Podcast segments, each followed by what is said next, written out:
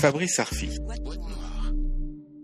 depuis les, en fait, les révélations d'un ancien monsieur Afrique de, de l'Élysée, notamment sous, sous, sous, Chirac, mais également sous, sous Sarkozy, qui s'appelle Robert Bourgi, on est un peu retombé dans ce qu'on a appelé la France-Afrique, c'est-à-dire euh, les rapports d'influence, éventuellement de corruption et d'intérêt entre euh, la France et le, et le continent noir.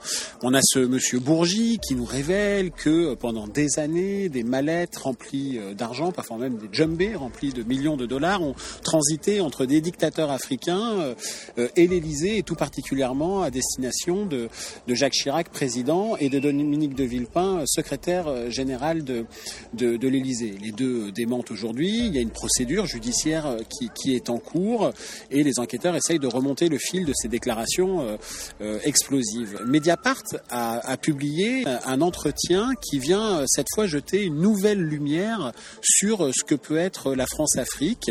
C'est un, un entretien d'un homme d'affaires qui vit aujourd'hui à Séville, en Espagne, qui s'appelle Jacques Dupuy-Dauby, euh, qui est à la retraite depuis peu et qui est euh, l'ancien président d'une société portuaire qui s'appelle Progosa.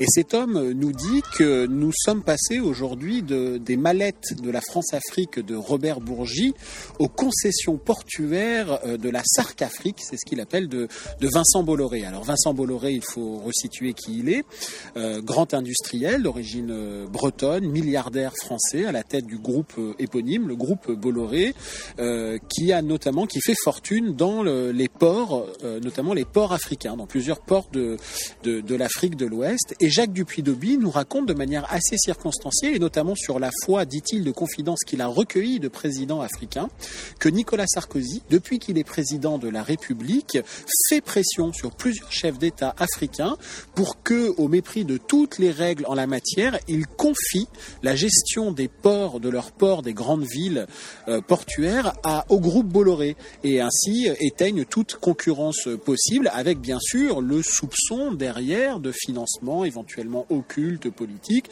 de trafic d'influence, de prise illégale d'intérêt ou je ne sais quoi. Ce que décrit Jacques Dupuy-Dobby, c'est un, un chantage d'État, c'est-à-dire euh, si vous donnez euh, euh, la gestion des ports à mon copain euh, Bolloré, euh, la France saura être votre, votre ami. Si vous ne le faites pas, la France sera peut-être pas là quand vos palais seront encerclés par, par les rébellions. Donc les accusations sont graves. Et, Jacques Dupuy-Dobby, cette espèce de, de, vieux gaulliste qui garde avec lui toujours les citations du général de Gaulle, notamment une qu'il adore, un homme peut avoir des amis, pas un homme d'État. Voilà, donc il, cite toujours ça, évidemment, en ciblant euh, les relations Sarkozy-Bolloré. Hein. Je rappelle que Bolloré, c'est lui qui avait euh, euh, prêté son, yacht majestueux, le Paloma, à Nicolas Sarkozy quand il allait fêter sa victoire à la présidence de, de, de la République en 2007. Donc il faut qu'un certain nombre de députés euh, s'emparent, par exemple, de ces témoignages, de cette question qui engage la France, qui engage la politique étrangère de la France, les pratiques euh, affairistes, entre guillemets, du président de la, République.